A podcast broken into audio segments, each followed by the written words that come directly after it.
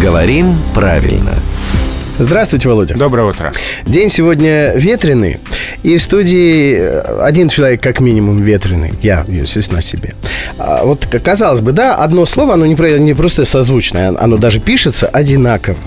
Почему в обоих случаях, в обоих случаях там одно «н»? Это слово надо запомнить как исключение.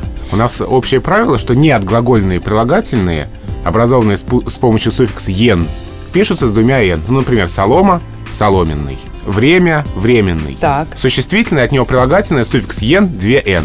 Казалось бы, «ветер» — «ветреный».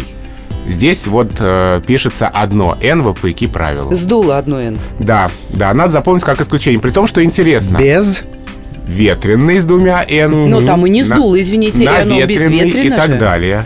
То есть во всех приставочных образованиях 2N по общему правилу сохраняется. Безветренный, подветренная сторона, какая-нибудь наветренная и так далее. Заветренный. Да, 2N. И только в слове ветреный, вот в нем одна N. Одно N сдуло. Ну, Там реально действительно, да. сдуло просто. Независимо от того, день ли ветреный, человек ли ветреный. А у этих слов есть как бы капюшон. словечко с капюшоном. От Евы Корского и все остальное от главного редактора «Грамотру» Владимира Пахомова. Главное образно, главное запомнилось. Хочется верить. А рубрику нашу слушайте в конце каждого часа в 7.50, 8.50 и в 9.50. При желании можно и скачать в iTunes или на интернет-портале хамелеон.фм.